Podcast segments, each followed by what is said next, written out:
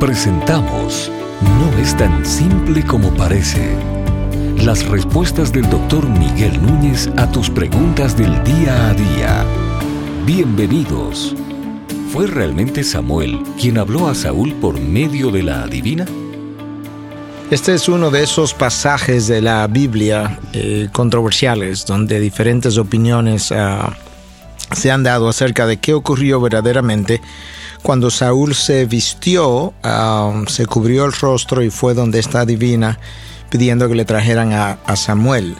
Y el texto aparece, o la descripción, la narración del evento aparece en, el primer libro de Samuel, capítulo 28. Yo quiero leer simplemente un par de versículos. En el versículo 12 hasta el 14 leemos lo siguiente. Cuando la mujer vio a Samuel, clamó a gran voz y la mujer habló a Saúl diciendo, ¿por qué me has engañado? Tú eres Saúl. Ella dijo esto porque Saúl había ido con el rostro cubierto.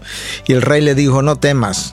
¿Pero qué ves? Y la mujer respondió a Saúl, veo a un ser divino subiendo de la tierra.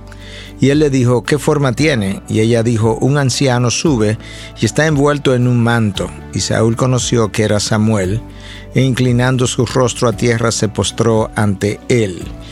Bueno, la, disyuntiva que esto plantea es que si una divina tiene realmente el poder de traer a alguien de ultratumba de, del otro mundo, por un lado.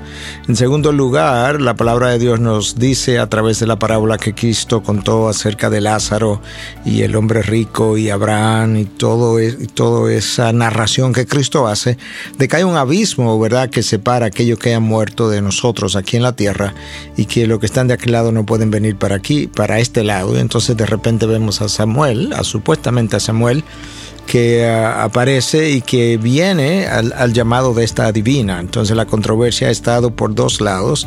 Por un lado, la divina realmente tiene ese poder y por otro lado, ¿pueden los muertos venir de este lado de la existencia?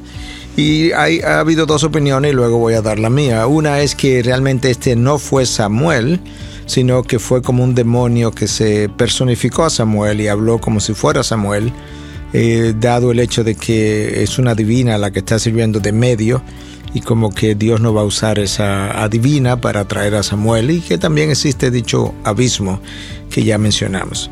La segunda opinión, que es la que yo entiendo, es que verdaderamente esto fue una excepción y que realmente fue Samuel.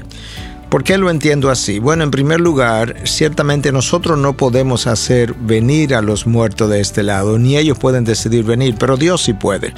¿Cómo yo lo sé eso? Bueno, porque en el Nuevo Testamento, cuando Cristo está en el monte de la transfiguración, se le aparecieron Moisés y Elías. Ellos los dos estaban muertos y sin embargo vinieron a una misión encomendada por Dios. Entonces ellos pueden venir si Dios lo autoriza, porque Dios es soberano.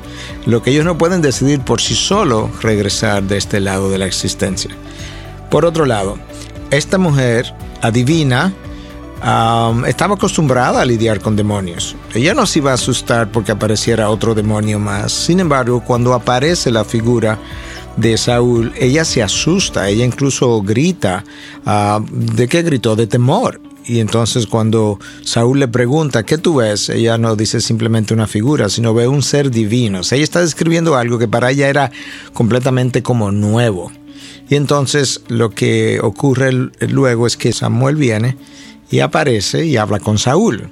Y lo que le comunica a Saúl es que él va a morir y le dice hoy vas a hoy te vas a juntar a mí, vamos a estar juntos en el día de hoy profetizándole a su muerte. Nosotros creemos que esto fue una, un permiso, una excepción que Dios hizo, como la hizo enviando a Moisés y Elías a, a Cristo en un momento dado. Y lo hizo para traer un juicio sobre Saúl, anunciarle a Saúl el juicio por la desobediencia en la que vivió y que era importante que el mismo Samuel le comunicara el juicio a Saúl por dos razones. No solamente Saúl honraba y respetaba a Samuel porque lo vio vivir en integridad por mucho tiempo y lo vio ejercer su, su oficio de profeta con mucha dignidad, pero el mismo Samuel ah, añoraba o quería genuinamente a Saúl. De hecho, cuando Dios decide quitarle el reino a Saúl para dárselo a David, a Samuel lloró y lloró tanto que Dios en un momento dado intervino y le dijo, basta ya, como ya deja de llorar, por, por, Saúl. Entonces era importante que ese juicio que Dios traía sobre la vida de Saúl le fuera anunciado de parte de alguien que realmente trató de hacer que Saúl caminara de manera distinta, pero Saúl hizo siempre caso omiso a las recomendaciones de Samuel, el profeta. Entonces ahí están las dos opiniones y esta, esta última es la mía, por eso es que creo eh, firmemente que Samuel realmente vino de el otro lado de la existencia a traer este juicio a Saúl.